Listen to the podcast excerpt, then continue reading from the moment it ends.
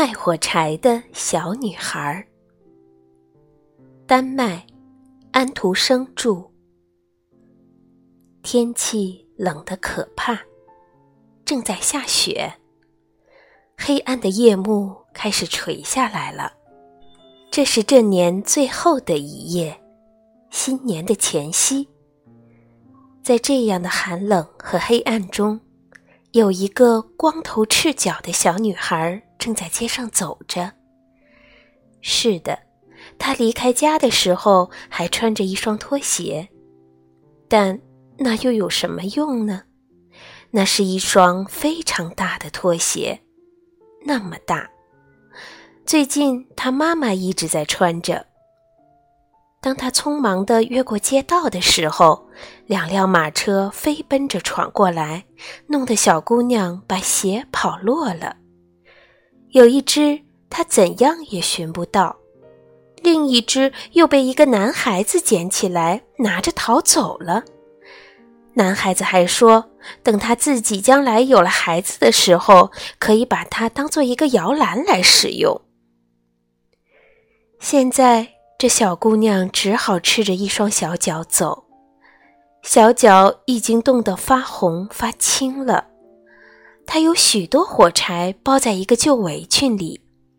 他手中还拿着一扎。这一整天，谁也没有向他买过一根，谁也没有给过他一个铜板。可怜的小姑娘，她又饿又冻地向前走，简直是一幅愁苦的画面。雪花落到她金黄色的长头发上，它卷曲地铺散在她的肩上。看上去非常美丽，不过她并没有想到自己漂亮。所有的窗子都射出光来，街上飘着一股烤鹅肉的香味儿。的确，这是除夕。他在想这件事情。那儿有两座房子，其中一座房子比另一座更向街心深处一点。他便在这个墙角里坐下来，缩成一团。他把一双小脚也缩进来，不过他感到更冷。他不敢回到家里去，因为他没有卖掉一根火柴，没有赚到一个铜板。他的父亲一定会打他，而且家里也是很冷的，因为他们头上只有一个可以灌进风来的屋顶。虽然最大的裂口已经用草和破布堵住了，他的一双小手几乎冻僵了。唉，哪怕一根小火柴对他也是有好处的，只要他敢抽出一根来，在墙上擦着了，就可以暖暖手。最后，他抽出一根来了，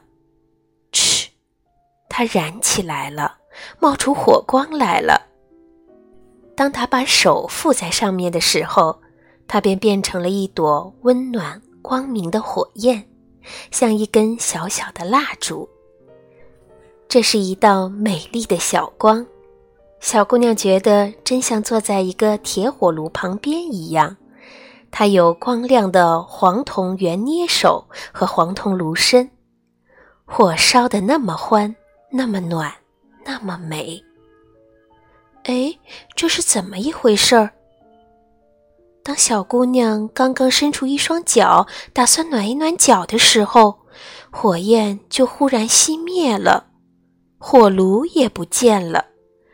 她坐在那儿，手中只有烧过了的火柴。她又擦了一根，它燃起来了，发出光来了。墙上有亮光照着的那块地方，现在变得透明，像一片薄纱。他可以看到房间里的东西。桌上铺着雪白的台布，上面有精致的碗盘，填满了梅子和苹果的冒着香气的烤鹅。更美妙的事情是，这只鹅从盘子里跳出来了，背上插着刀叉。蹒跚地在地上走着，一直向这个穷苦的小姑娘面前走来。这时，火柴就熄灭了，她面前只有一堵又厚又冷的墙。他点了另一根火柴，现在他是坐在美丽的圣诞树下面。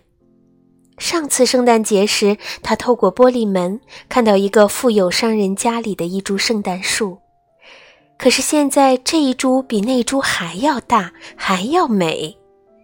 它的绿枝上燃着几千支蜡烛，彩色的图画跟橱窗里挂着的那些一样美丽，在向他眨眼。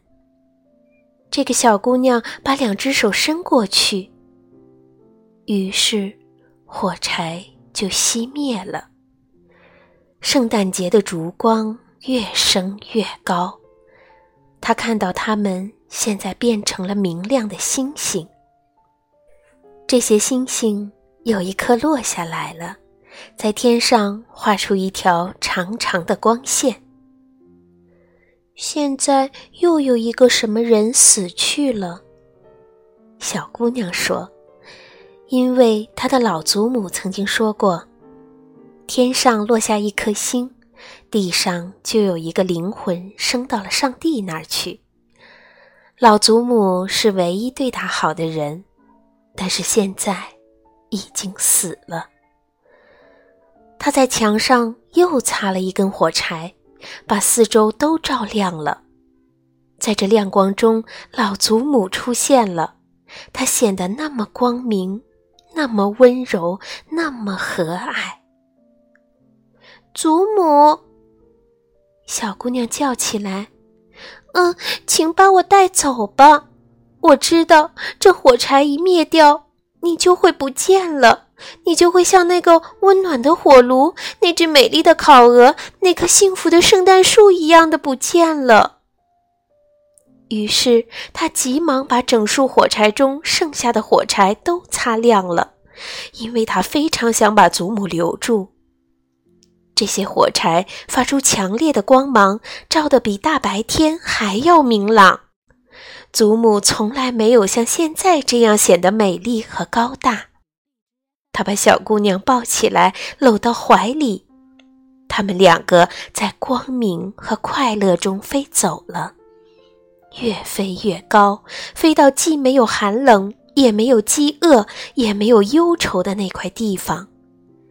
他们是跟上帝在一起。不过，在一个寒冷的清晨，这个小姑娘却坐在一个墙角里，她的双颊通红，嘴唇发出微笑。她已经死了。在旧年的除夕，冻死了。